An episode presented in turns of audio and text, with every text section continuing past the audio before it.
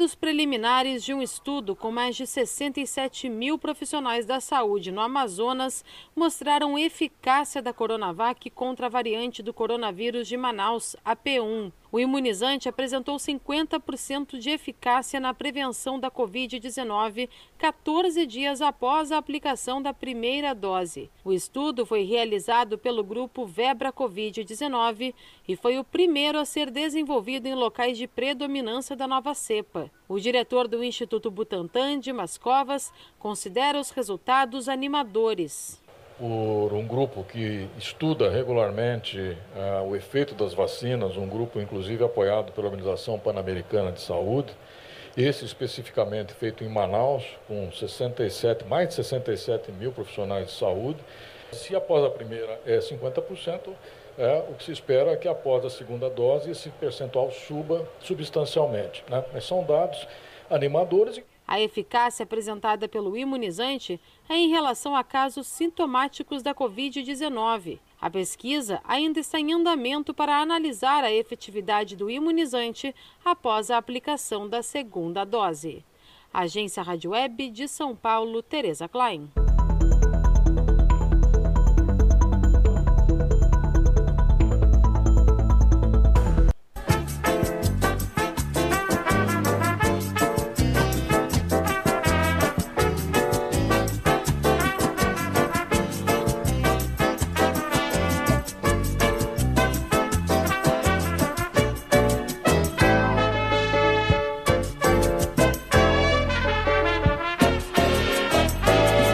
Você está ouvindo Revista Manaua com Oscar Henrique Cardoso.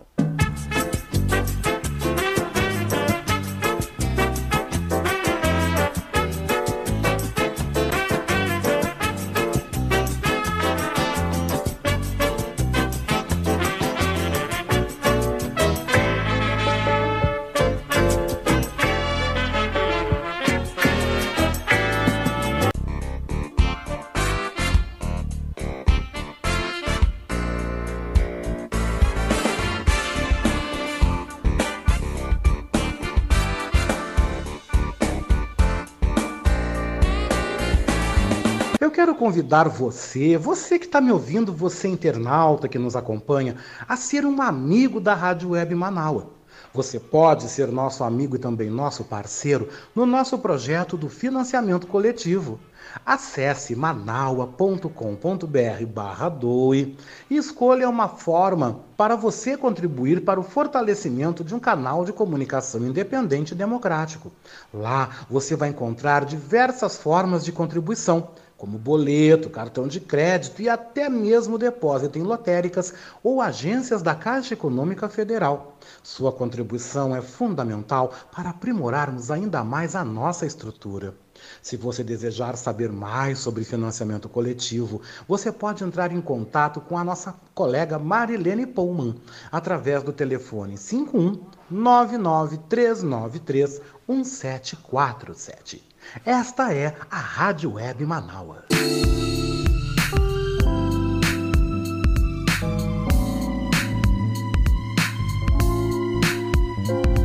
Oi, você está ouvindo o nosso Revista Manaua? Hum, eu quero aproveitar e te fazer um convite, tá? Você quer ser comentarista aqui no nosso Revista Manaua? Se você deseja, por favor, manda um zap para mim, né? No 51982445974. E aí venda, meu querido, venda o teu peixe. Também envie um áudio com tempo máximo entre 5 a 7 minutos. Vem, vem mesmo, vem fazer parte do nosso time de comentaristas do nosso Revista Manaua, o programa mais diverso e plural do Rádio Gaúcho. Aqui na Rádio Web Manaua, todo sábado comigo, hein? Oscar Henrique Cardoso, do meio-dia às três da tarde.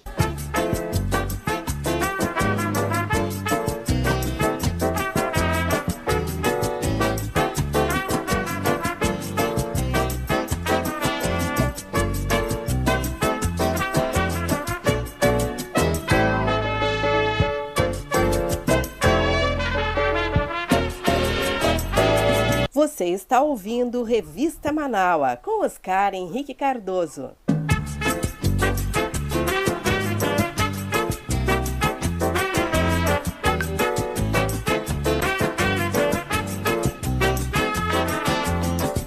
Só aí, gente, 1h35, 1h35. Vamos ver os recadinhos que você me mandou?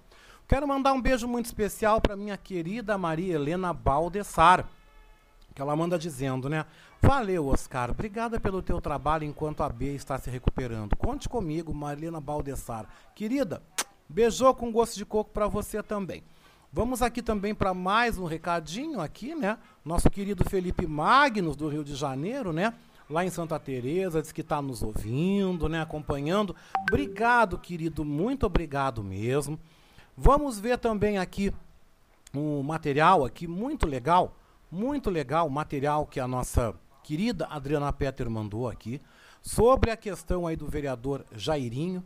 Quem é o doutor Jairinho? Né? Nós vamos falar então isso, claro, sobre esse, sobre esse tema, sobre essa questão tão horrorosa. Nós vamos falar também disso na segunda-feira e também na quarta, né? Segunda e quarta, viu, Adriana? A gente vai voltar com esse assunto aí também, esmiuçando, fazendo, como a gente diz, a suíte. Nós vamos continuar suitando mais sobre esse terrível, esse pavoroso caso que chocou aí o Brasil.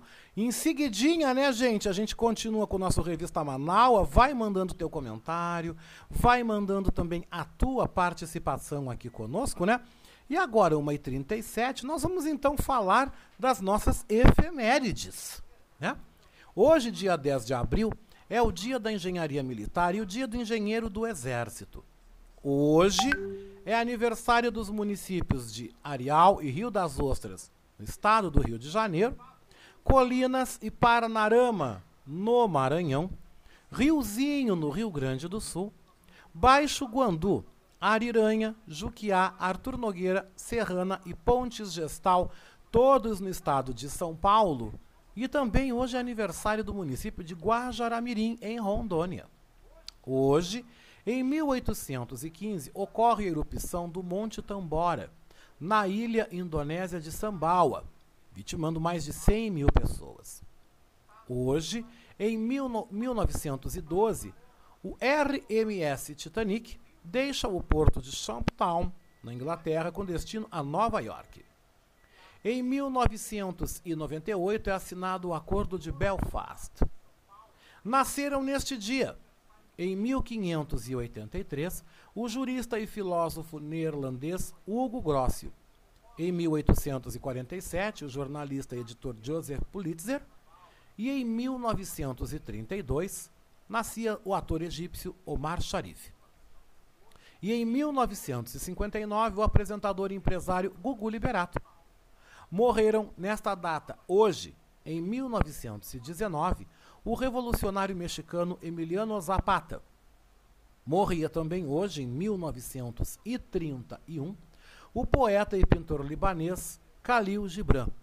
E também morria hoje, em 1985, a poetisa e contista Cora Coralina, nascida em 1883 e que morava em uma casa histórica muito bonita em Goiás Velho, o qual eu pude conhecer a casa, pude conhecer o museu e eu digo que é uma visita imperdível se você for a Goiás, tá? Não deixe de conhecer a casa e o museu da nossa saudosa Cora Coralina.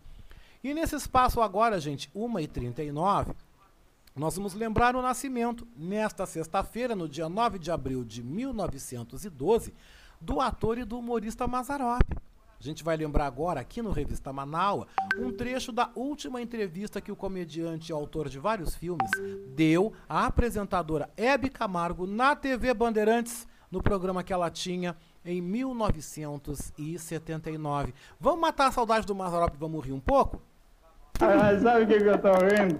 Que na minha, na minha terra, na minha terra tem uma banda de música só de velho, né? E tem um velho que não bate o prato aqui em cima, mas que não tem fogo.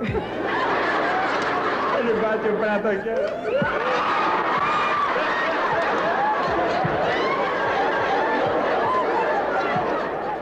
As coisas mudou muito, né? Agora não é mais aquele tempo, tudo já mudou. Você vê aquele tempo a gente abraçava uma moça, apertava um pouquinho, ela já ficava nervosa, né? É. Eu namorei uma, foi lá em Portugal, tá engraçado, uma portuguesa. Diga, como é que foi? Não, bobagem, não tinha nada, ela era pura, porque aquele tempo foi antes da Revolução.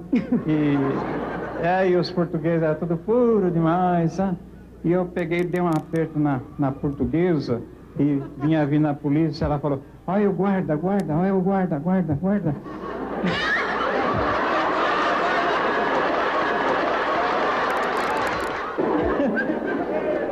Antigamente, Hebe, é, não, não, é fora de brincadeira mesmo. Tem muita coisa assim pra gente que já tem idade. A gente tem saudade do tempo antigo, não é verdade? Eu tenho muita saudade do tempo antigo, principalmente do, todas as festas de igreja, os bailes, era tudo muito bonito, né? Mês de Maria, como era bonito o mês de maio. Tinha novena o mês inteiro.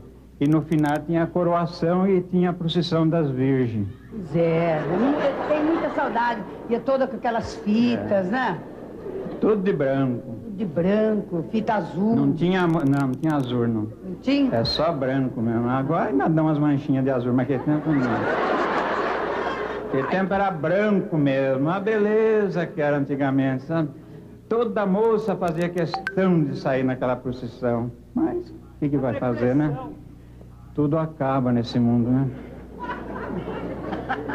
Outro dia eu falei pro Padre Mané, Padre Mané, não dá para fazer voltar a procissão das virgens outra vez. Ele falou, triste, coitado, cadê virgem, meu filho?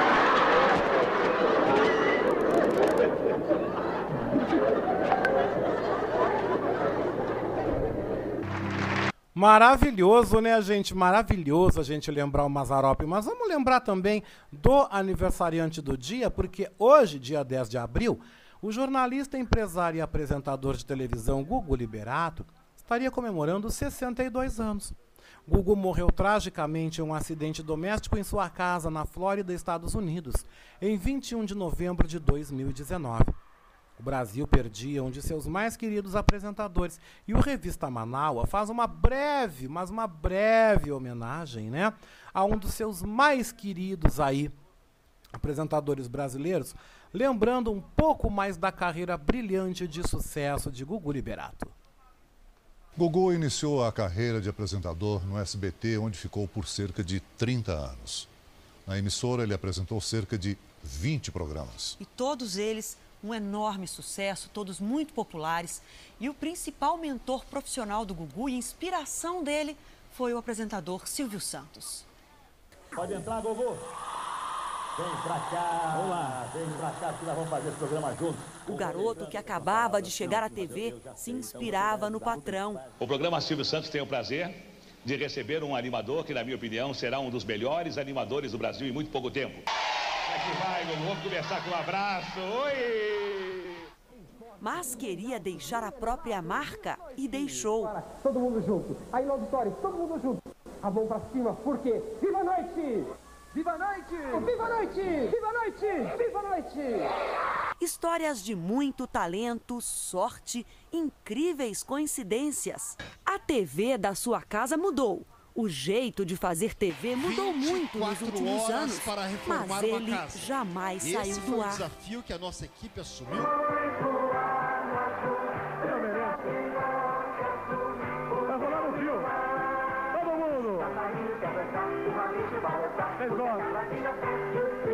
É o protagonista de cenas memoráveis da TV brasileira.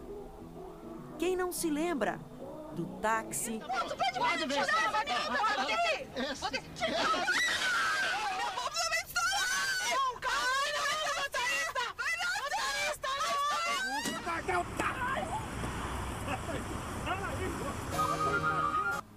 a cada programa uma nova algazarra no palco.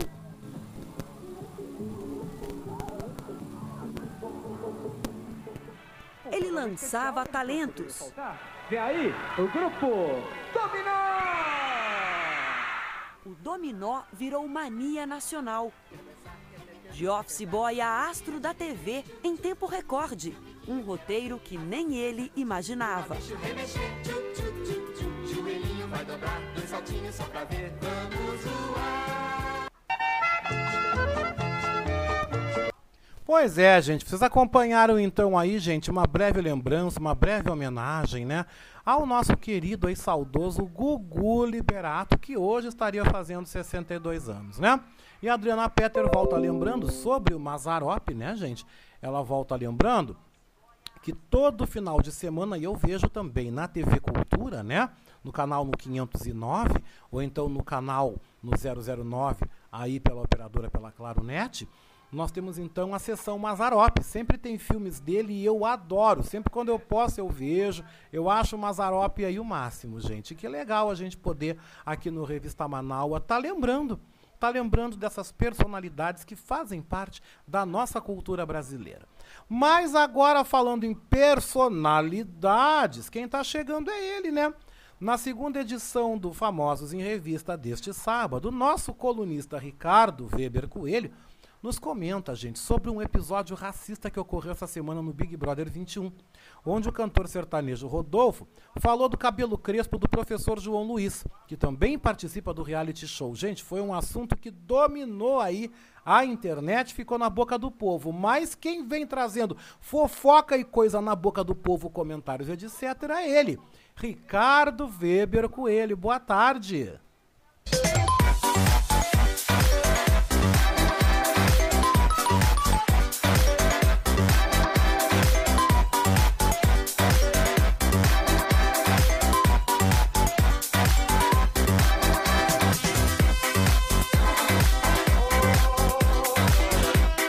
Oi, Oscar, tudo bem? Boa tarde, boa tarde aos amigos Manaualtas. Então aí, mais uma edição dos, do, do, do quadro do Famosos em Revista, né, no Revista Manaua.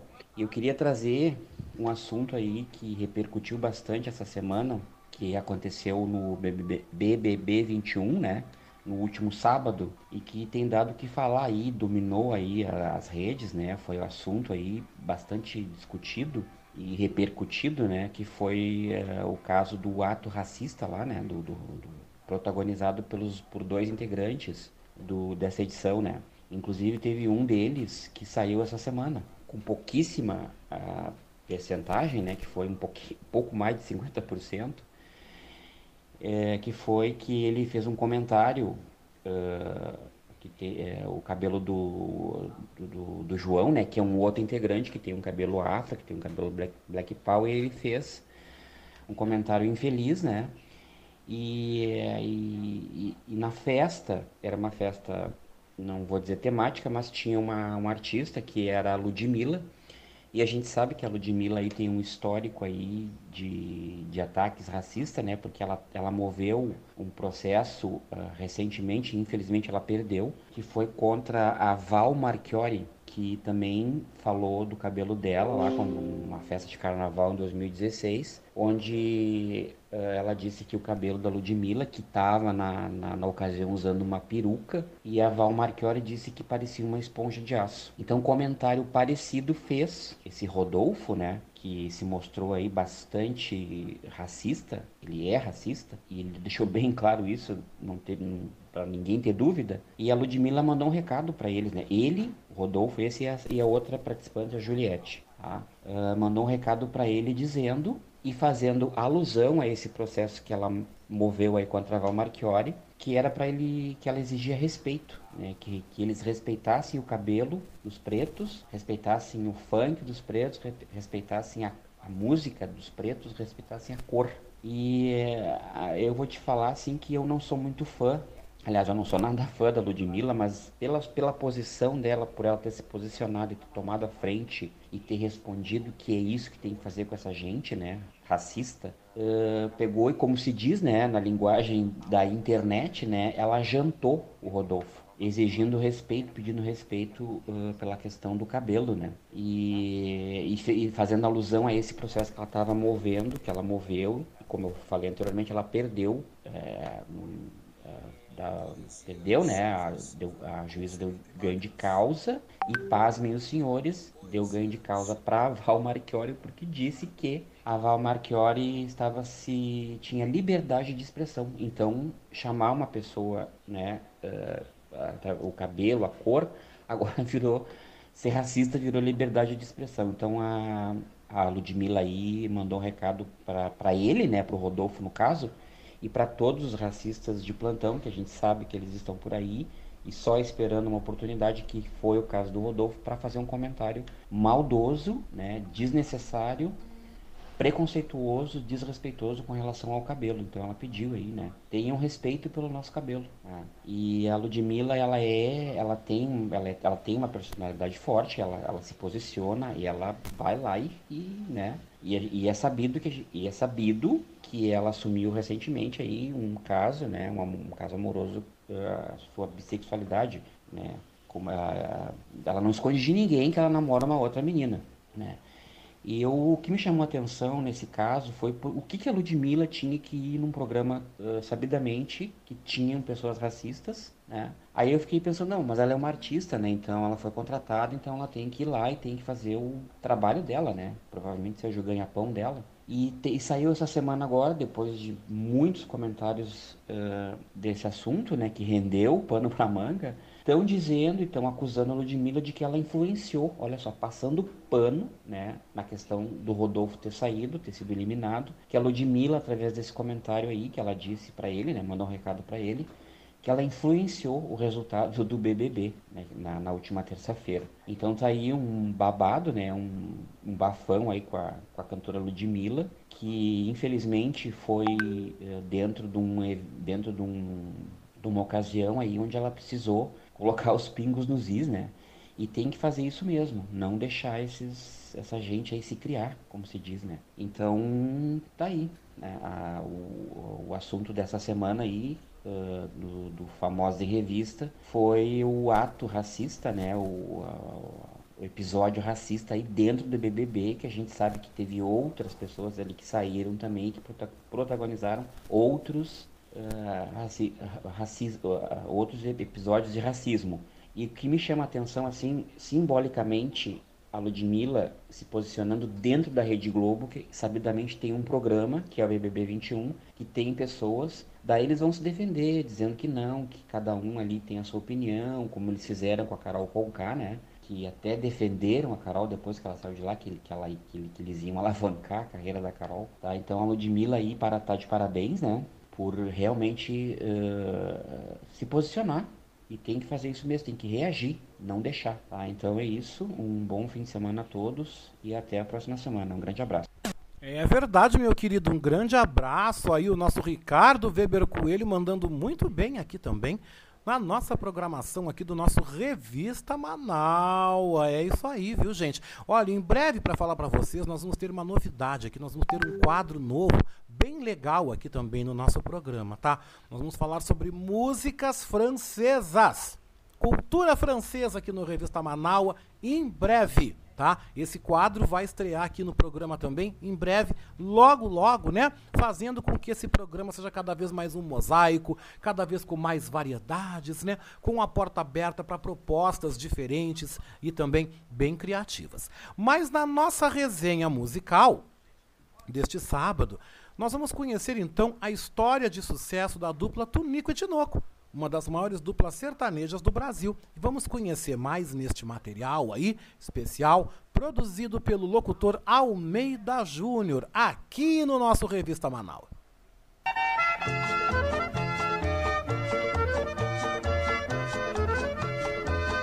João Salvador Pérez, conhecido como Tonico, nasceu em 2 de março de 1917 em São Manuel, São Paulo e seu irmão José Salvador Pérez Utinoco nasceu em 19 de novembro de 1920 numa fazenda em Butucatu, que hoje pertence ao município de Pratânia, em São Paulo. Eles cresceram trabalhando para os fazendeiros donos da terra. O gosto pela música veio dos avós maternos. João tinha 10 anos e José 6 quando começaram a cantar. O pessoal da fazenda gostava tanto de ver os irmãos cantando que até dava alguns trocados para eles. No tempo de criança, eles gostavam de cantar o Burro Saudoso, música que aprenderam com o pai, e Cana Verde, que um tio ensinou. Era difícil não se emocionar com as apresentações de João e José. Cheguei na beira do rio, abra a porta ou a janela. Em 1927, eles entraram para uma escolinha na fazenda Com o tempo, João se tornou um professor. Ele dava aula para seu irmão José e outros alunos. Dois dias por semana eles aproveitavam para cantar para os alunos. A primeira viola da dupla foi de fabricação caseira. Eles tiveram que trabalhar muito para poder pagar por aquele instrumento. Nos anos 30 já se apresentavam profissionalmente. Os irmãos iam conquistando espaço em apresentações em bailes, serenatas, arrasta-pés, festas religiosas e aniversários. Logo receberam convite para participar de um programa de rádio. No início da carreira, eles eram conhecidos como Irmãos Pérez, mas com o passar do tempo o nome mudou algumas vezes. Foi como Tonico e Tinoco que eles fizeram mais sucesso. Em 1944, eles fazem a primeira gravação. Só que nesse primeiro disco de 78 rotações, eles cantaram tão alto que o microfone queimou. Apenas a música, em vez de me agradecer, foi gravada. Eles criaram um estilo de moda de viola inconfundível.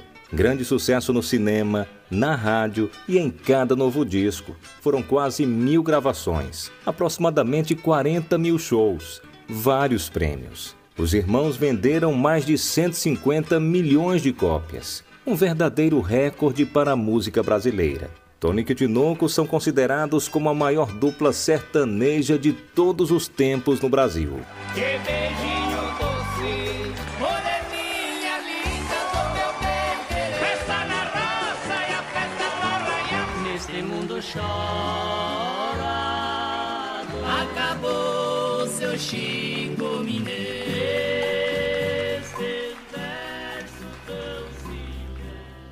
Em 1994, Tonico sofreu um acidente na escada do prédio onde morava. E no dia 13 de agosto do mesmo ano, ele faleceu. Após a morte do irmão, Tinoco continuou com a carreira. Mas infelizmente, em 4 de maio de 2012, Tinoco não resistiu a uma parada respiratória e faleceu.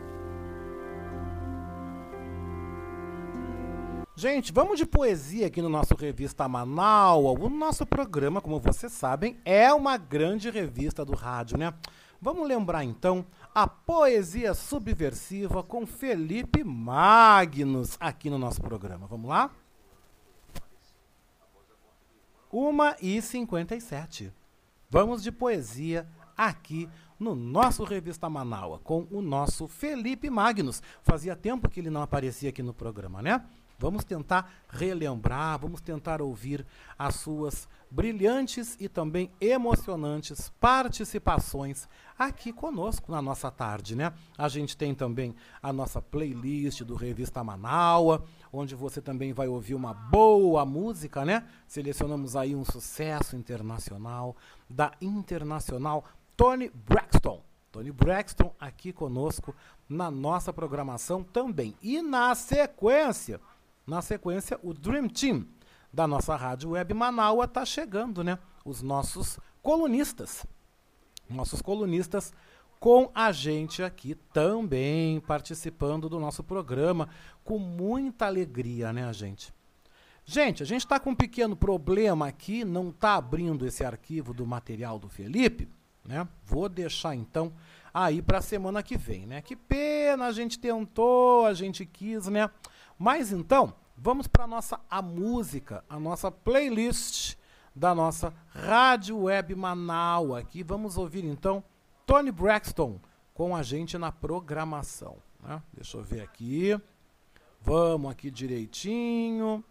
Na nossa playlist, vamos lá. Tony Braxton, 1h59, viu? Vai participando, vai mandando seu comentário. É um prazer ter você com a gente aqui.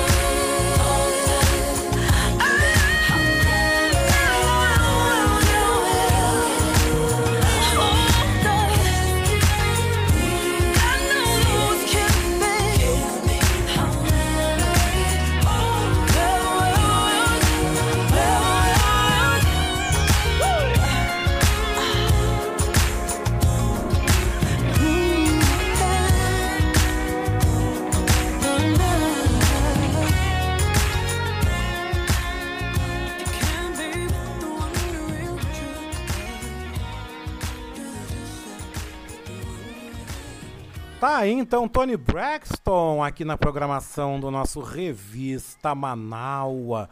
E o nosso Ricardo Weber Coelho, que é o nosso aqui colunista também do Famosos em Revista, volta trazendo um destaque muito bacana, né? Lembrando de Mário de Souza Marques Filho, mais conhecido como Noite Ilustrada. Foi um grande cantor, compositor e violonista brasileiro, né? Violonista.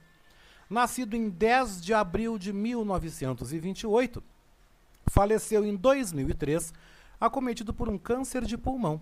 Destaque mais do que merecido para o Noite Ilustrada. Que legal, viu, Ricardo? Que lembrança bacana. Vocês vão lembrando também, viu? Vão lembrando de nomes, de personalidades, porque o nosso Revista Manaua, como a gente diz, é uma grande revista, né? A gente está aqui para isto também.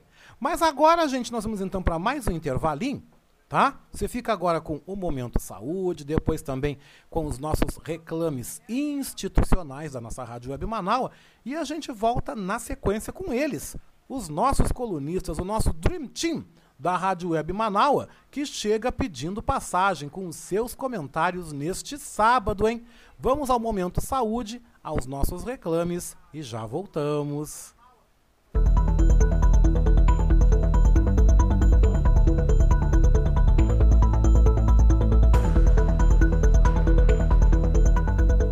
Desde o início da pandemia de Covid-19, o simples fato de andar de ônibus ou de trem passou a representar um risco à saúde. Uso obrigatório de máscara, disponibilização de álcool gel, diminuição no número de passageiros, ventilação e sanitização dos veículos foram algumas medidas adotadas pelas empresas para tentar minimizar a chance de contágio durante o percurso. Mas infelizmente, nem sempre essas regras são cumpridas e a tão temida aglomeração torna-se inevitável. Para o professor de doenças infecciosas da Universidade Federal do Rio de Janeiro, Edmilson Migovski, o transporte coletivo é o momento de maior risco para a população no cotidiano, ainda mais se alguém resolve tirar a máscara no meio da viagem. O risco sim existe, né? Claro que eu com máscara, você com máscara, a gente protege mais do que do que, por exemplo, se eu estou de máscara e você está sem máscara, eu acabo me expondo mais do que se eu estiver com máscara e você estiver com máscara. Então, o fato de você, de, do sujeito do meu lado estar sem máscara aumenta sim o meu risco, mas não a ponto de ser um risco muito grande. Continua sendo um risco pequeno, mas é um risco que poderia ser minimizado se o sujeito ao meu lado estivesse utilizando máscara, até, porque, até por respeito a mim, né? Quando possível, o médico defende a ampliação da oferta de coletivos pelas empresas. Mesmo assim, é bom evitar horários de grande circulação de pessoas. Dentro do ônibus ou do trem, a orientação é evitar levar a mão ao rosto. Mas e quando der vontade de espirrar, o que fazer? O infectologista responde: O ideal é que você espirre na dobra do, do teu braço ou você espirre dentro da sua roupa mesmo, e aí você junta a tua roupa ou o braço com mais a máscara, minimizando o risco de contaminar o meio ambiente. Não dá para tirar a máscara e espirrar, né? E nem dá para espirrar na mão. Você vai continuar espirrando com máscara, de preferência até dentro da, da, sua própria roupa. Um homem, por exemplo, é fácil fazer isso, né? Que você tem a máscara e mais a roupa. Ou, se não for possível, né? A mulher que está usando uma roupinha, um bora de, de alcinha, não tem como fazer isso. Aí ela espirra com máscara na dobra do braço. Para quem pode, ir a pé ou de bicicleta é uma alternativa melhor ainda. Além de se proteger, ainda faz uma atividade física. Agência Rádio Web de Porto Alegre, René Almeida.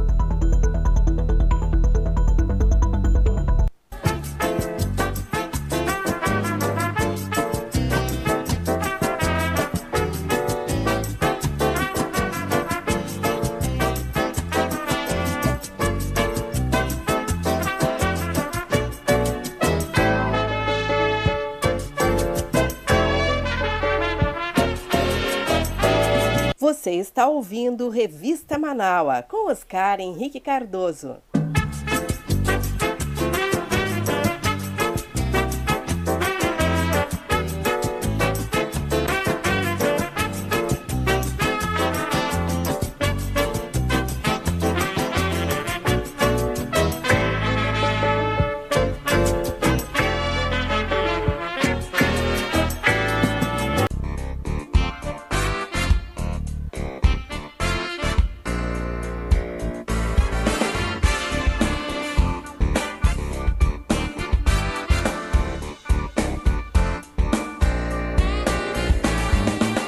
Convidar você, você que está me ouvindo, você internauta que nos acompanha, a ser um amigo da Rádio Web Manaua. Você pode ser nosso amigo e também nosso parceiro no nosso projeto do financiamento coletivo. Acesse manaua.com.br barra doe e escolha uma forma para você contribuir para o fortalecimento de um canal de comunicação independente e democrático. Lá você vai encontrar diversas formas de contribuição como boleto, cartão de crédito e até mesmo depósito em lotéricas ou agências da Caixa Econômica Federal. Sua contribuição é fundamental para aprimorarmos ainda mais a nossa estrutura. Se você desejar saber mais sobre financiamento coletivo, você pode entrar em contato com a nossa colega Marilene Pullman através do telefone 51 99393 1747. Esta é a Rádio Web Manaus.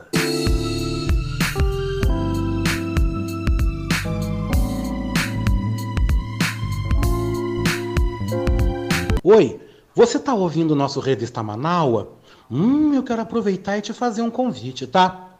Você quer ser comentarista aqui no nosso Revista Manaus? Se você deseja, por favor, manda um zap para mim, né? No 51982445974. E aí venda, meu querido, venda o teu peixe. Também envie um áudio com tempo máximo entre 5 a 7 minutos. Vem, vem mesmo, vem fazer parte do nosso time de comentaristas do nosso Revista Manaua, o programa mais diverso e plural do Rádio Gaúcho. Aqui na Rádio Web Manaua, todo sábado comigo, hein? Oscar Henrique Cardoso, do meio-dia às três da tarde.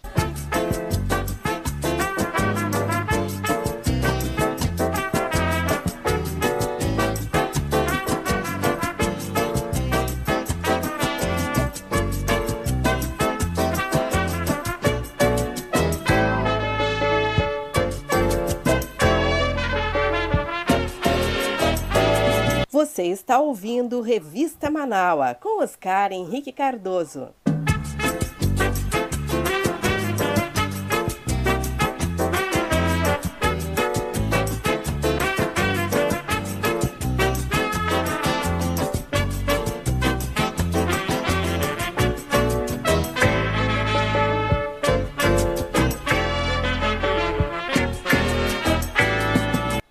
Pois é, gente, 2 horas 12 minutos, 2 e 12, 29 graus e a temperatura.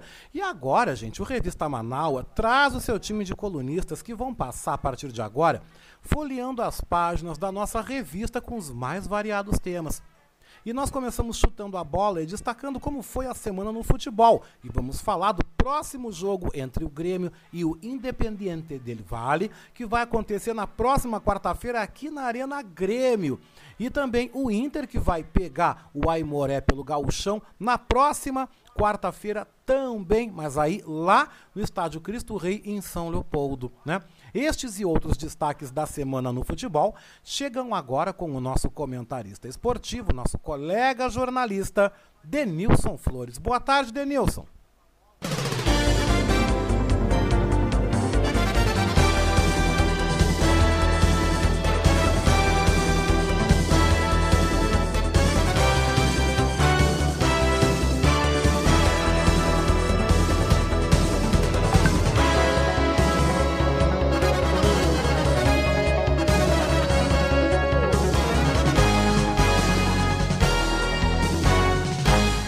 Boa tarde, Oscar. Como vai o amigo em mais um programa, mais um sábado, né? Mais uma edição aí do nosso Revista Manaua. Muito bem, obrigado. Coisa boa, coisa boa. Estou bem também, a família vai bem. Grande abraço para ti, né? E para os nossos amigos ouvintes.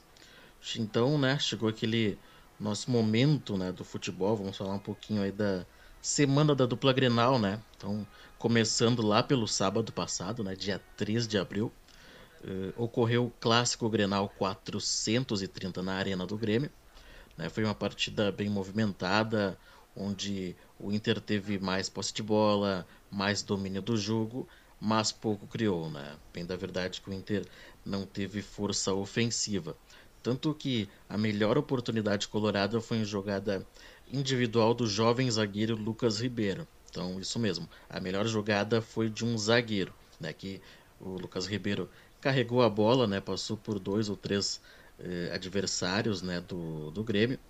Ficou cara a cara com o goleiro Breno e acabou desperdiçando, né? Chutando para fora. Né? Então, foi isso que o Inter produziu de melhor durante a partida. Por outro lado, né? O Grêmio teve duas chances reais de gol, né?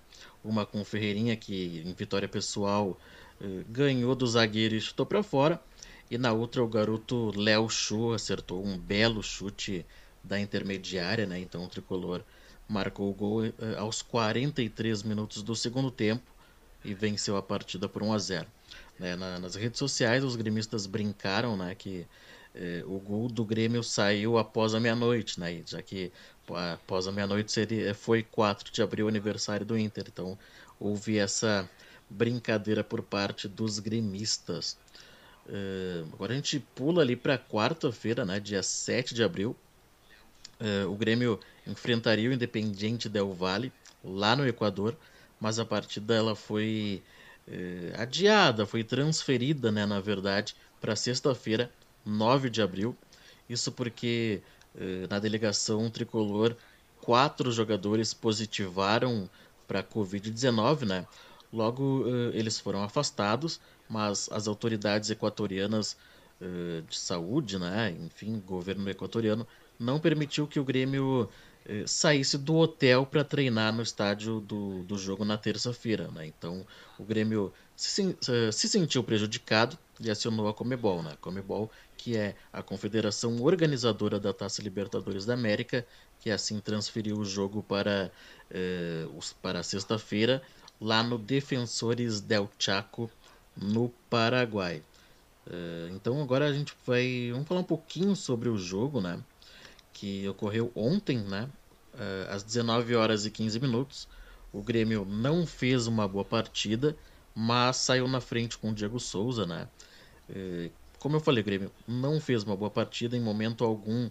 eh, para, o Grêmio teve domínio da, do jogo, né? Tanto que levou dois gols, né? Então tomou a virada. Os gols foram de Faravelli, né? Então o tricolor eh, ainda teve um gol mal anulado, né? Do garoto Ferreira, que recebeu na cara do goleiro, marcou um belo gol, mas a arbitragem anulou.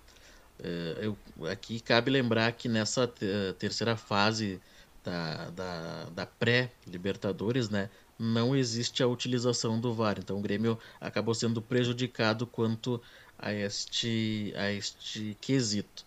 Mas, mesmo assim, o Grêmio não jogou para vencer a partida. E, e na arena, né, a equipe do técnico Renato Portaluppi vai precisar vencer para convencer placar mínimo, né, 1 a 0, 3 a 2, né? Lembrando que 2 a 1 para o Grêmio vai para os pênaltis, né? Então o Grêmio precisa de uma vitória simples para avançar para a fase de grupos da Libertadores da América. Então essa é, é a semana do futebol, né? É, Agora a gente para a gente finalizar, Oscar, nesse final de semana não temos rodada do Campeonato Gaúcho. Né? Os próximos jogos da dupla Grenal são na quarta-feira, dia 14 de abril. E o Grêmio vai receber aqui na Arena né, o Independiente Del Valle pelo segundo jogo da terceira fase da pré-Libertadores.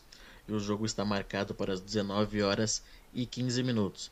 Eh, o Del Valle bem que tentou que o segundo jogo também fosse né, no Defensores del Chaco, no Paraguai, porque ele vê um certo desequilíbrio técnico. A Comebol não aceitou essa proposta, então o jogo vai ser na Arena do Grêmio. Já o Inter joga também na quarta, só que um pouco mais tarde, né? Para ser mais exato, eh, o Inter joga às 21 horas e 30 minutos eh, contra o Aimoré no estádio Cristo Rei, lá em São Leopoldo. Então, Oscar, eu termino eh, as informações do futebol. Volto no próximo sábado e convido os nossos amigos né, do Revista Manaus para ouvirem e, e agora também podem nos assistir né, no canal do Dibre da Vaca no YouTube. Então a galera pode conhecer as nossas, nossa, nossas caras, né, os nossos rostos, né? Então é isso, peço pra galera nos seguirem né, no Instagram, no Spotify, no Facebook. E agora também o nosso canal no YouTube, que é Dibre da Vaca. Então se inscrevam, compartilhem, eh, deixem a sua opinião sobre o nosso trabalho, né? Se, o, que, o que pode melhorar, enfim, sugestões sempre são bem-vindas. Eu fico por aqui, abraços e até a próxima semana. Com certeza, gente, com certeza. Vai lá e confere no YouTube o canal O Dibre da Vaca. Vai lá ver o Denilson e ver o trabalho dessa galera que faz aí um, um comentário, faz um podcast muito bacana sobre futebol, hein? Vale a pena você conferir.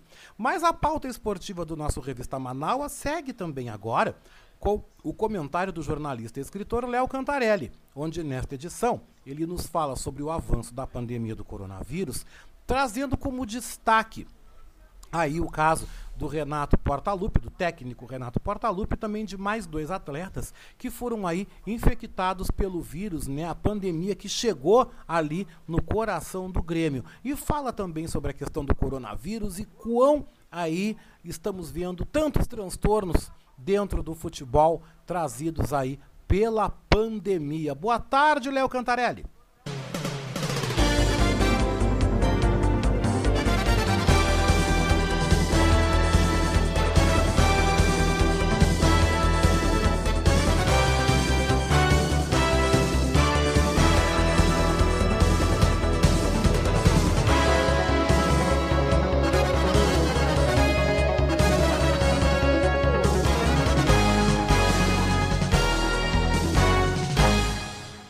Amigos da revista Manaus, tudo bem? Espero que sim, estejam se cuidando nessa pandemia.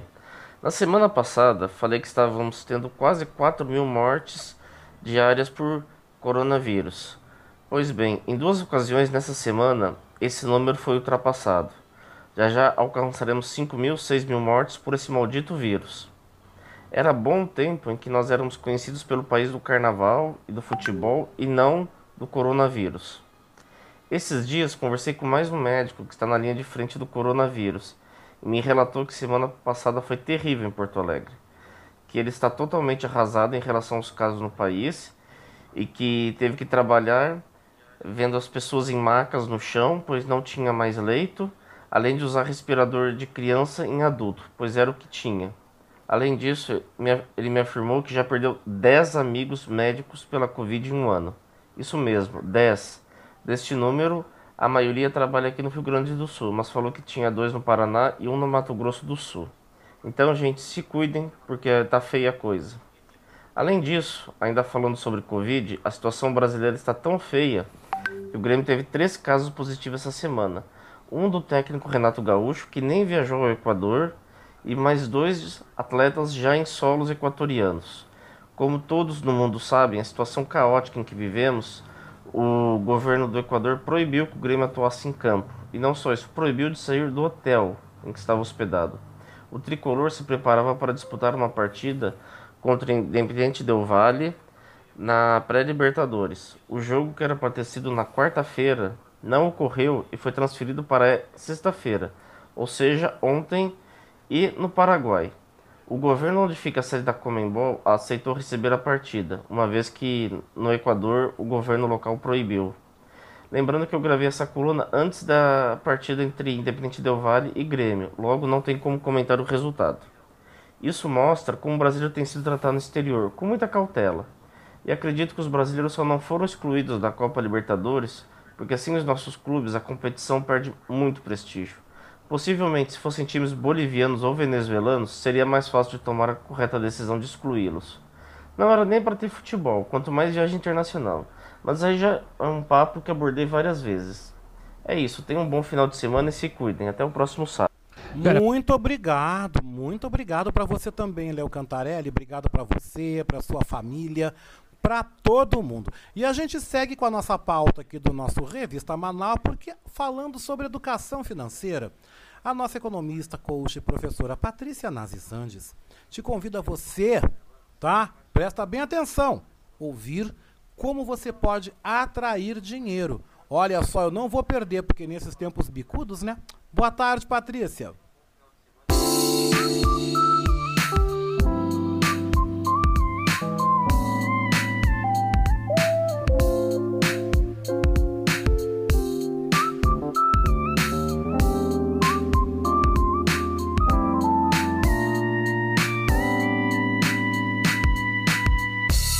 Olá, meus amigos da Rádio Manaua. Um prazer estar de novo aqui conversando com vocês. Meu amigo Oscar, tudo bom, meu querido? Aqui quem fala com vocês é Patrícia Santos. Sou consultora de pequenos negócios, educadora financeira, coach, palestrante e professora. Eu quero trazer para vocês uma metáfora que eu coloquei nos meus stories do Instagram essa semana.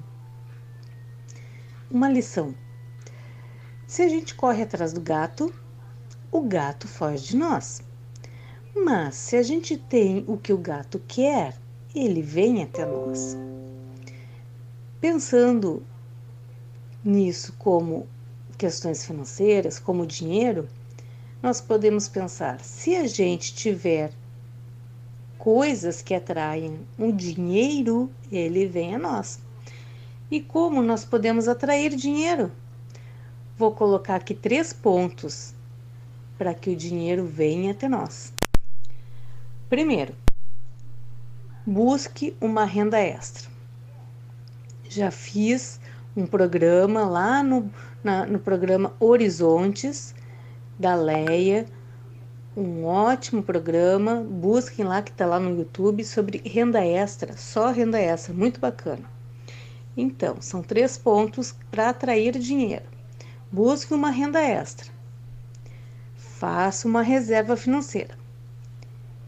E tenha investimentos. O que que entendemos por investimentos? Investimentos é tudo aquilo que nos traz retorno financeiro.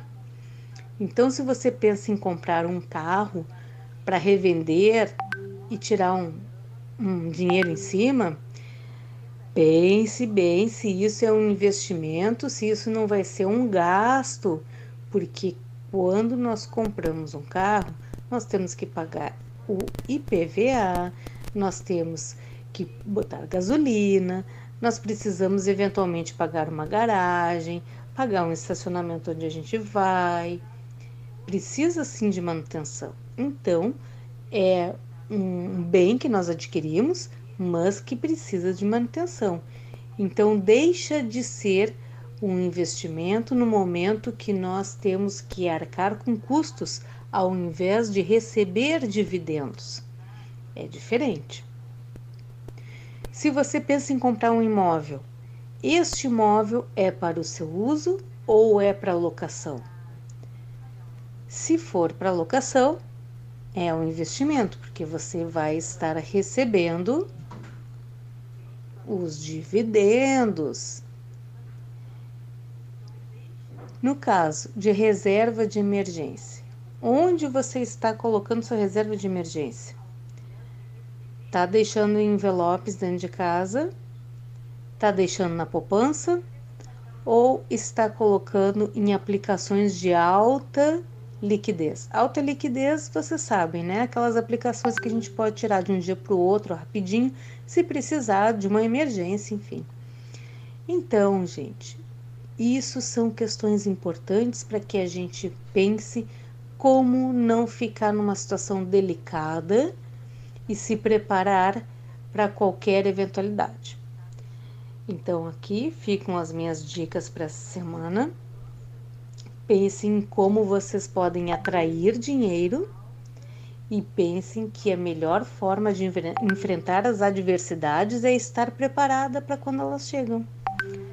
Fica aqui o meu abraço a todos vocês, uma ótima semana. Me sigam lá no Instagram, Patrícia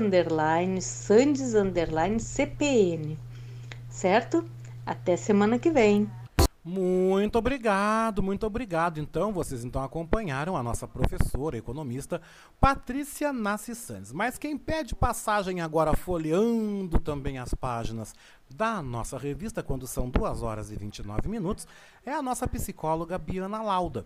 Ela retorna ao nosso Revista Manaua falando sobre a educação emocional, dando também um destaque para a alegria. Confira.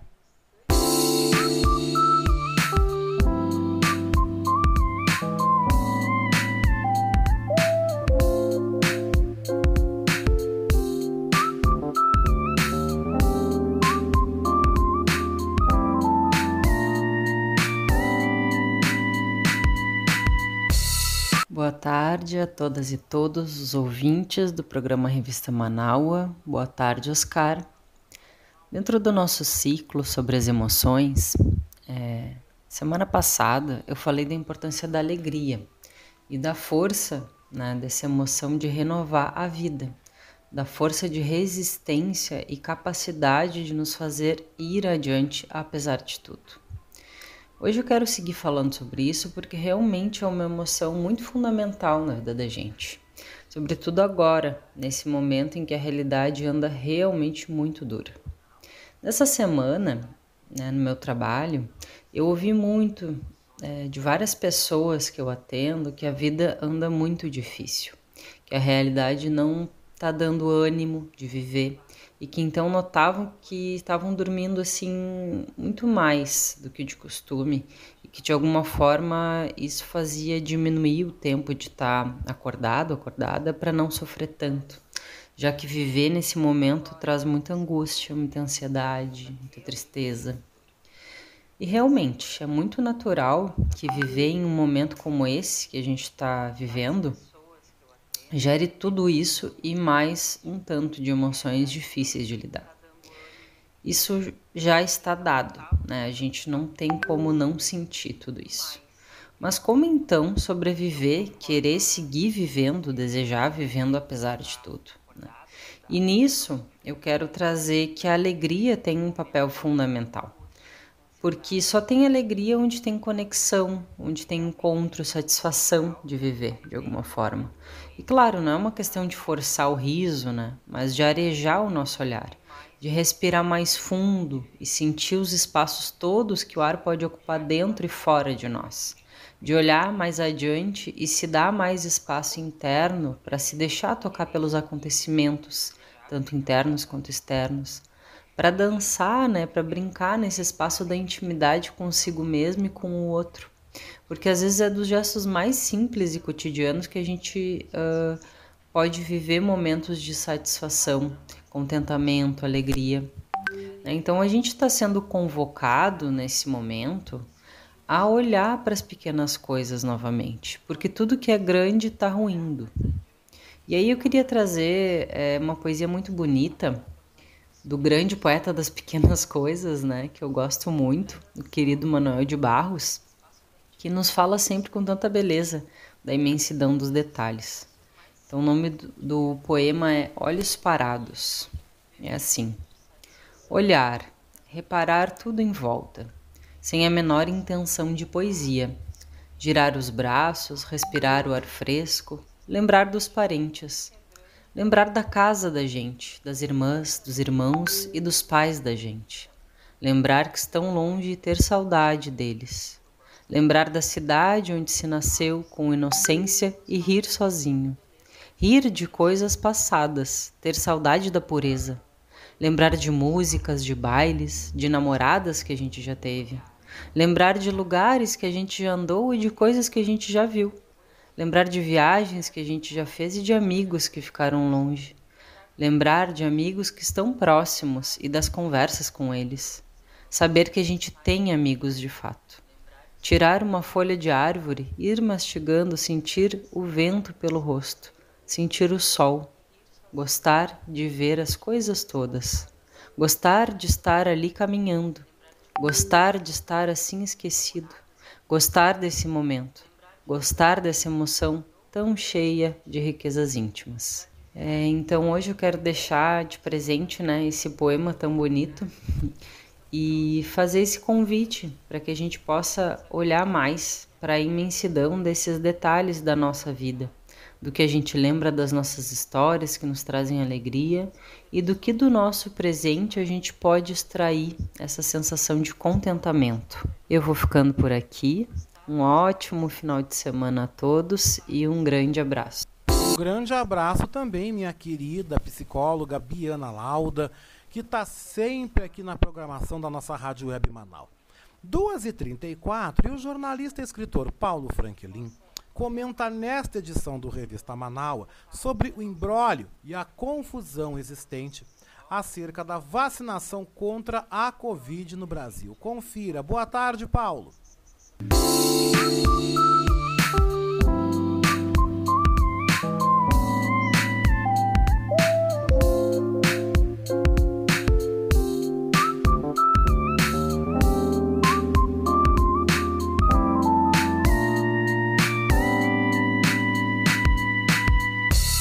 Boa tarde, ouvintes da Rádio Manaus, do meu amigo Oscar Henrique Cardoso. É Paulo Franklin aqui, comentando para a Revista Manaus. Mais uma vez, as vacinas estão sendo discutidas, né? Sempre há uma discussão entre os governos, né, para saber se a vacina funciona ou não. Temos então um novo ministro da Saúde que até agora não não disse a que veio, né? Não houve nenhuma modificação. Estamos ainda dependendo de uma distribuição gota a gota das vacinas para todo o Brasil, né? Uma rede que que não se não, não mobiliza, não funciona direito, as pessoas estão é, aguardando a vacina, né? E tudo, né, está ainda sendo discutido, né? As vacinas ainda não foram compradas, faltam ainda chegar muitas vacinas. A última uh, discussão surgiu na referência à questão de vacinas estocadas pelos governadores para prejudicar o governo federal. Aí vêm os governadores e falam que não estão estocando, mas tá, não estão chegando as vacinas, por isso não estão vacinando. Então, quem sofre com tudo isso é a nossa população. Somos reféns né, desta estrutura toda que não funciona, que está tentando de todas as, as maneiras, né? Parece que boicotar que as coisas funcionem, né? Temos um agora essa discussão se as vacinas funcionam ou não.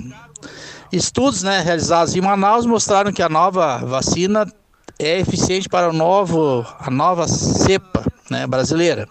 Temos também informações de que uh, teremos uh, futuramente 500 milhões de doses de vacinas serão compradas, adquiridas e recebidas pelo Brasil. Vamos aguardar, né?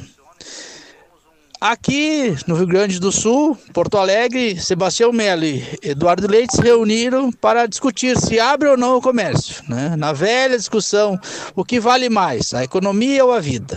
Né? Os negacionistas dizem que o importante é a economia.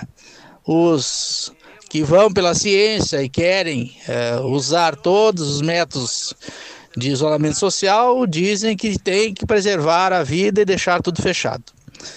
Enquanto isso, temos 13 milhões de desempregados, né, com uma economia em queda, e temos também quase 320 mil mortos né, pela questão da doença.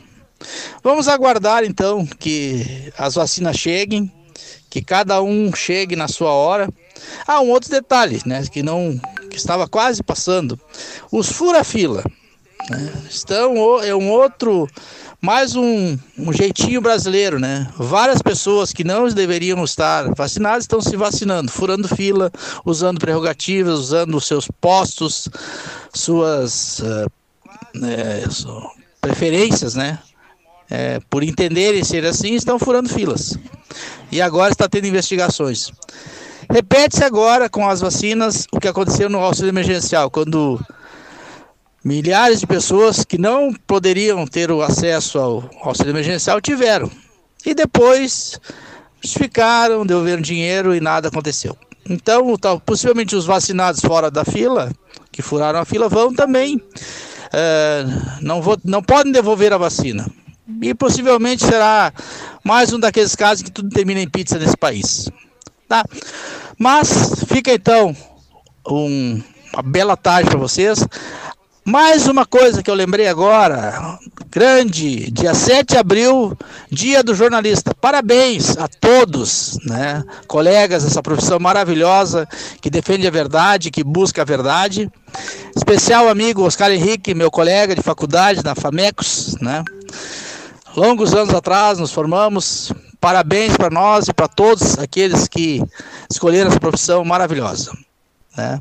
Parabéns aos jornalistas. Então, bom final de semana.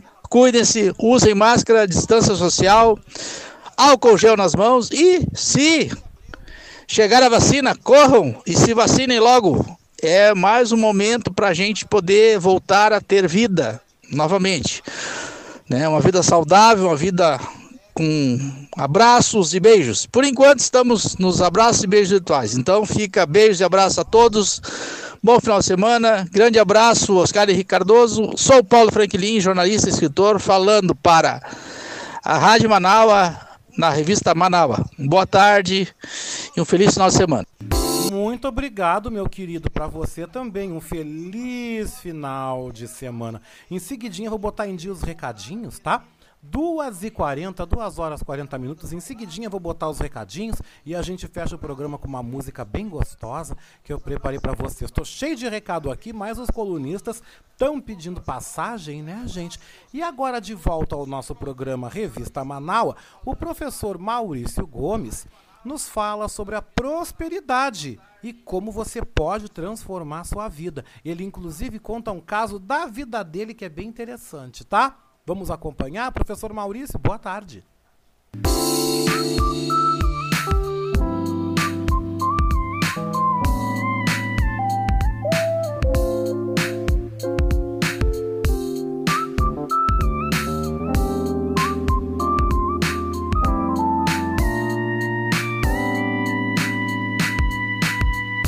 Boa tarde, ouvintes da revista Manaua. Boa tarde, Oscar.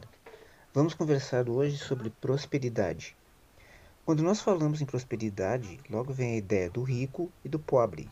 Mas o que é ser rico ou ser pobre? Na minha opinião, são estados de espírito e se originam das nossas crenças. Não no sentido de religião, mas sim um sistema de valores em que nós acreditamos. Por exemplo, eu determino que eu vou comprar um carro e minhas crenças burras dizem: a gasolina é cara, o trânsito é complicado, corro o risco de levar muitas multas. E aí eu não compro o carro. A pobreza é uma doença. Muitas vezes a pobreza ou a riqueza externas são o reflexo do meu estado interior. Nossa mente age como um imã, e eu gosto de acreditar nesse conceito, porque ele é poderoso. Então, como atrair dinheiro? Bom, o dinheiro é uma energia. Se nós formos analisar friamente, é um pedaço de papel, mas um pedaço de papel que tem poder. O mundo capitalista deu poder ao dinheiro. O dinheiro revela as pessoas, sua bondade numa doação, por exemplo, ou sua mesquinhez em querer só para si. Mas eu não estou dizendo que o dinheiro é mau. Eu gosto de dinheiro, mas eu não sou um escravo do dinheiro. Eu acredito que as pessoas deveriam receber quantias que satisfizessem plenamente suas necessidades básicas, casa, comida, educação, saúde, e ainda pudessem desfrutar de algum prazer. O dinheiro precisa estar circulando em função da lei do retorno, porque o que vai também volta. Se acostume a carregar com você sempre algum dinheiro, mesmo que simbólico, 10 reais que seja, e se controle, não gaste. Isso ajuda a se sentir próspero e a ter domínio sobre o dinheiro. Acredite na ideia de que servir os outros é uma forma de que seu trabalho faça a energia do dinheiro fluir naturalmente, mas também nunca se sinta responsável pelas outras pessoas. Acredite nos seus projetos e faça todo o esforço para levá-los até o fim. Você pode mudar sua vida, basta você querer, acreditar. Uma vez eu ouvi uma frase que foi marcante para mim. A melhor coisa que você pode fazer por um pobre é não ser um deles. Não odeie os ricos. Nem todos os ricos são maus. Muitas pessoas conseguiram o que têm à custa de um trabalho duro. Nunca é tarde para mudar de vida e ter outra perspectiva. Veja o meu caso, por exemplo. Eu era contador autônomo, era uma profissão árdua, difícil, cheia de empecilhos e dificuldades. Com 38 anos, surgiu uma oportunidade de lecionar contabilidade numa escola profissionalizante. Quando eu entrei a primeira vez numa sala de aula e iniciei, eu me dei conta: é isso que eu quero para mim.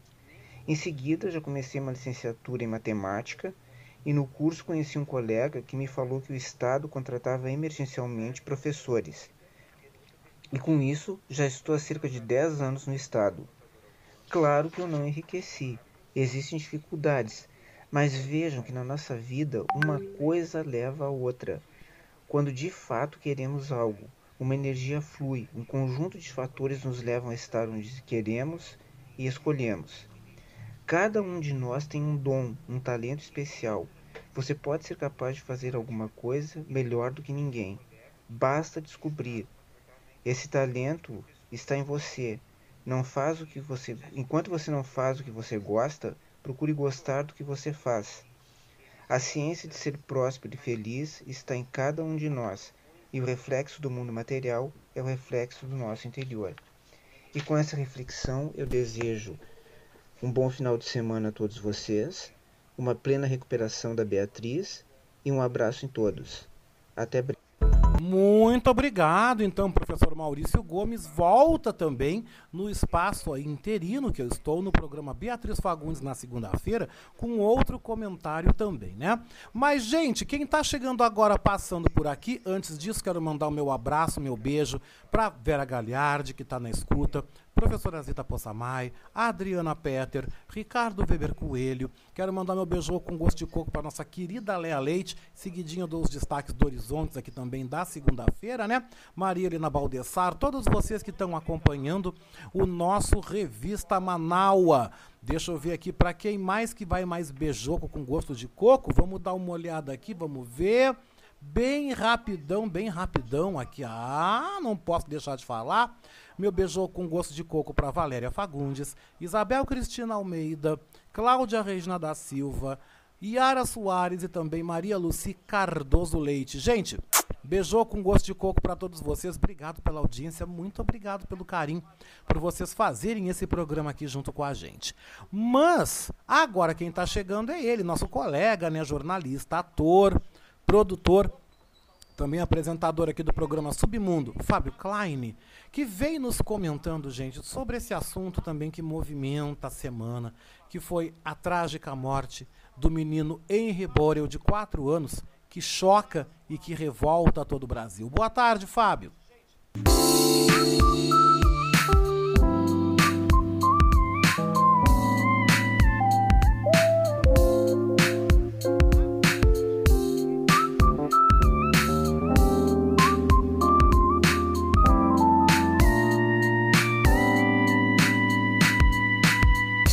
Boa tarde, Oscar. Boa tarde, ouvinte da Manaua, é, ouvintes desse programa que eu sempre repito, sensacional, que é o Revista Manaua. É, Oscar, primeiro eu queria mais uma vez te parabenizar pelo trabalho que você está fazendo, é, ocupando o, o, espaço vago, por enquanto, da Beatriz Fagundes, você e a Vera Galhardi, assim com maestria. Sou fã de vocês. Parabéns e mas esperamos que a gente volte logo a ouvir a voz da, da Beatriz. Mas enfim, é bom que a gente tá, tem tido notícias de que ela está melhorando bastante. Né? Felizmente, graças a Deus. É, Oscar, é, eu queria comentar um assunto, mas eu não queria falar muito é, exatamente, efetivamente sobre ele. É, eu queria citá-lo só, para não ficar é, repetindo coisas que, que, que doem na gente, que, que nos revoltam mas é a respeito do, da morte do menino Henry, ou Henry, não sei como é que se pronuncia o nome dele. A gente vê isso, isso não é novidade, né? A gente vê isso sempre, né? Sempre tem alguma notícia, fora as que a gente não sabe, fora as que não se tornam notícia. É, essa, essa coisa da, da, da mulher, da esposa, da namorada, enfim, é, é, ser conivente com esses maus tratos a, a seus próprios filhos, é, deve ter uma explicação que eu acho que o Dr. Maia vai poder falar muito bem sobre isso na próxima vez que vocês conversarem, que eu acho que na quarta-feira, na próxima quarta-feira. É, eu acredito que essas mulheres devam ter um, uma dependência é, é muito grande, né? uma dependência emocional muito grande desses camaradas, porque é, é, é inaceitável, é inadmissível, é, é, é, inconcebível que uma mãe feche os olhos a esse tipo de, de comportamento, né, de maus tratos ao, ao próprio filho, né, para proteger o camarada. Esse camarada não, não, não, merece proteção, não merece nada. Esse camarada merece cadeia. Né?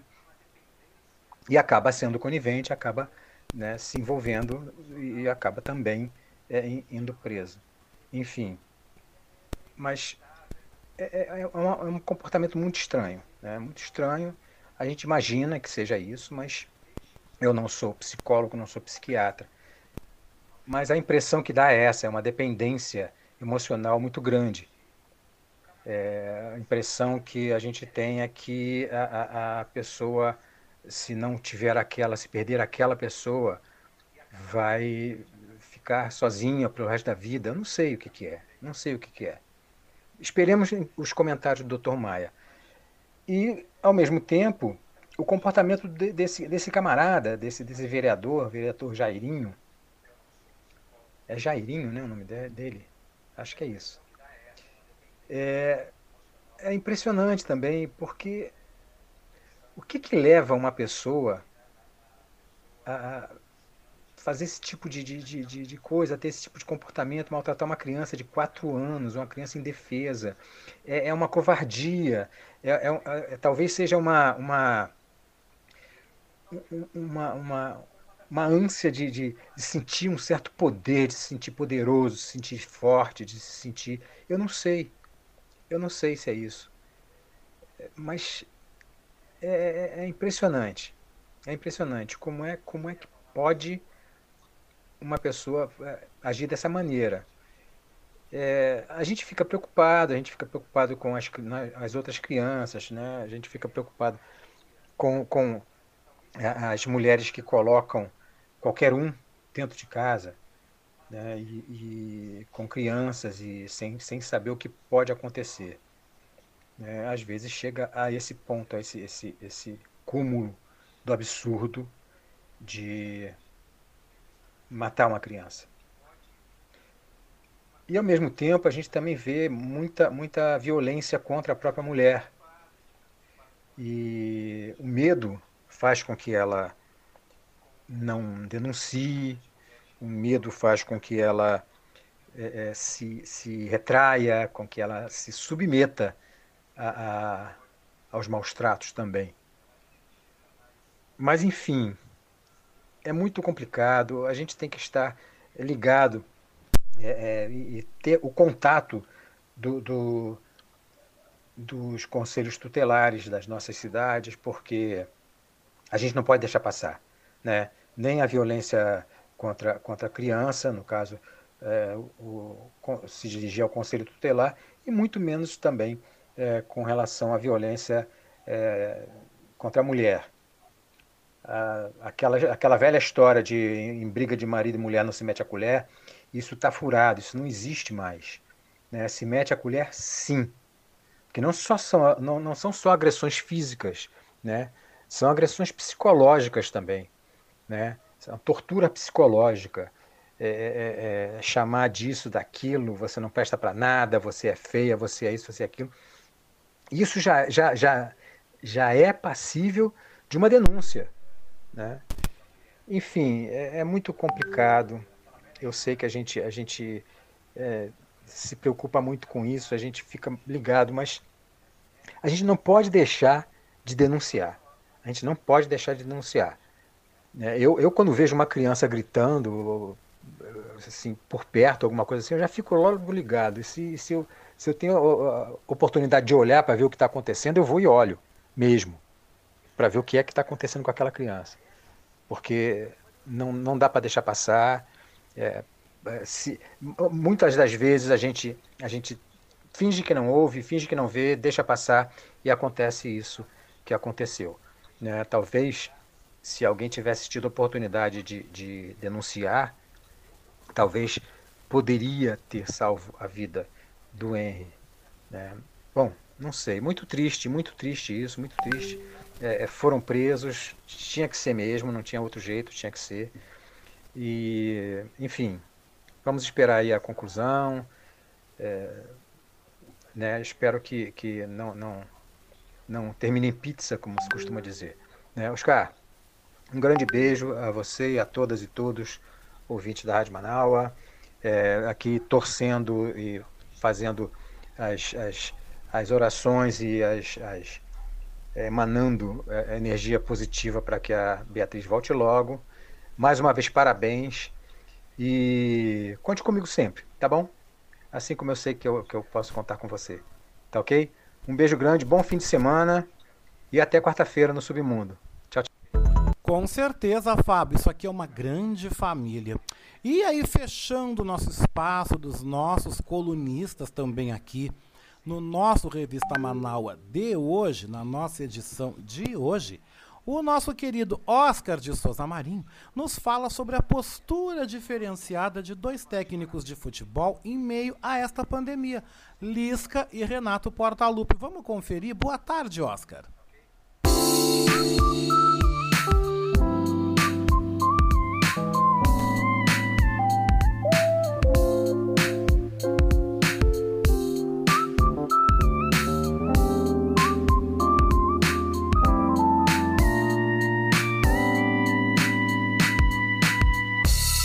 Olá, boa tarde. Boa tarde, Oscar Henrique Cardoso, meu mestre na comunicação, meus queridos companheiros ouvintes do Revista Manaua, de todos os sábados nessa gigante chamada Rádio Manaua. Oscar, hoje vamos falar de futebol, mas não é dentro das quatro linhas, não. Isto os meninos fazem com muita competência. Falar das pessoas que militam no futebol e que. ah, um episódio que se deu agora esta semana que eu não vi nenhuma grande em mídia buscar lá atrás os acontecimentos e desmascarar as pessoas porque elas cometem erros e precisam ser alertadas de que não é exatamente assim que funcionam as coisas. No comecinho da temporada, lá em, após as férias dos jogadores, no começo de fevereiro, o então técnico Lis- Lisca Louco, que de louco não tem nada, é uma brilhante cabeça, uma inteligência fantástica a serviço do futebol e da vida, fez um apelo dramático para CBF, para os governantes, enfim, que não começasse o futebol, que esperasse um pouco mais, porque es- essas delegações numerosas atravessando o Brasil de sul a norte iria trazer ainda muita tristeza. E o futebol não é para isso, o futebol é para ah, entretenimento, para um encontro de, de eh, confraternização e tal. O técnico do Grêmio, bolsonarista de primeira hora e negacionista por convicção, seu Renato Portaluppi, veio correndo para uma entrevista coletiva e desautorizou o colega em todos. Chegou a usar um argumento dizendo que ah, o meio do futebol era 100% seguro, era impossível que se contraísse o vírus dentro do ambiente do futebol. Como esse mundo dá voltas, né, Oscar? E a lei do retorno é implacável, não só ele está com Covid, está ah, cumprindo quarentena, isolamento em casa, alguns dos seus atletas também foram contaminados e foram inclusive essa semana mandados de volta às pressas do Equador, porque parece que por lá as coisas funcionam. E, sem contar o fato de que talvez tenham até contaminado jogadores do co-irmão, porque nós tivemos um Grenal no final de semana e isso pode ter acontecido.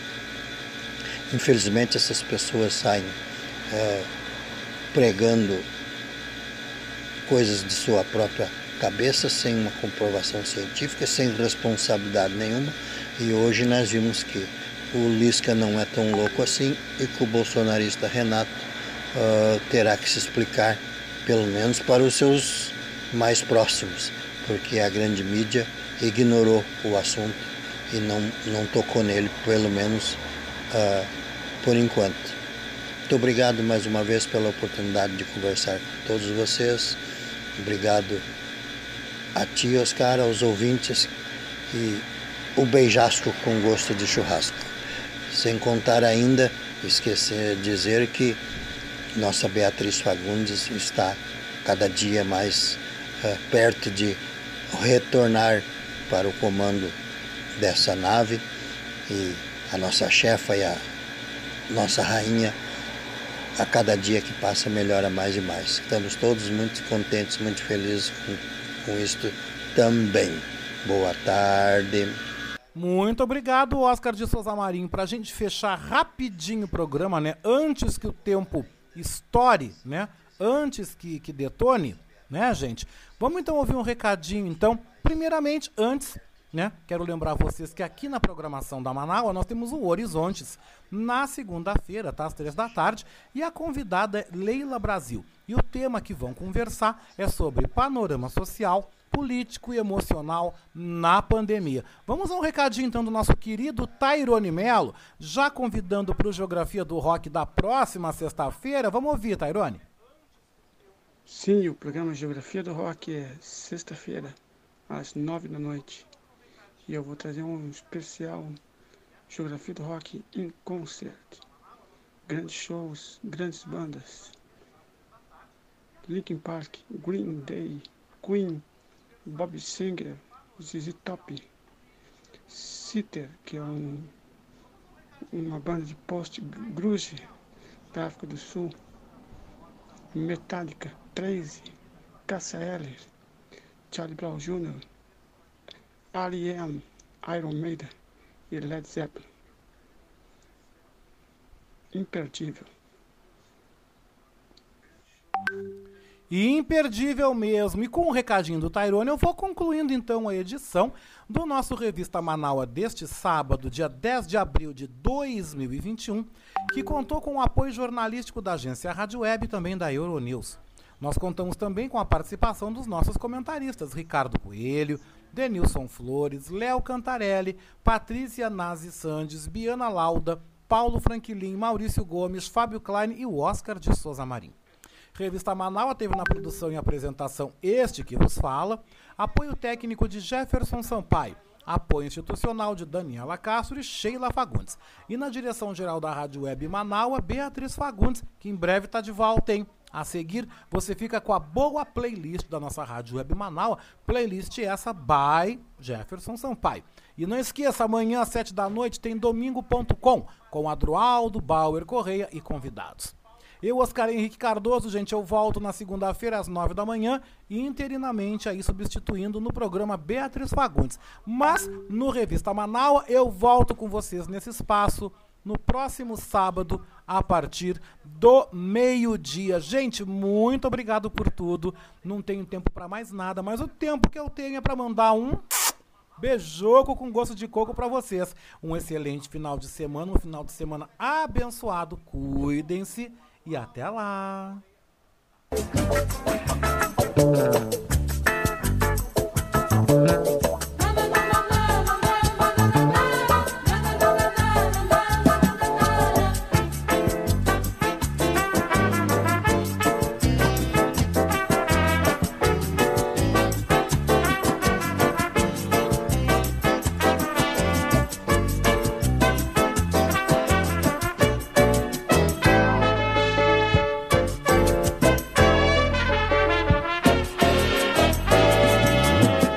Rádio Web Manaua apresentou Revista Manaua com Oscar Henrique Cardoso.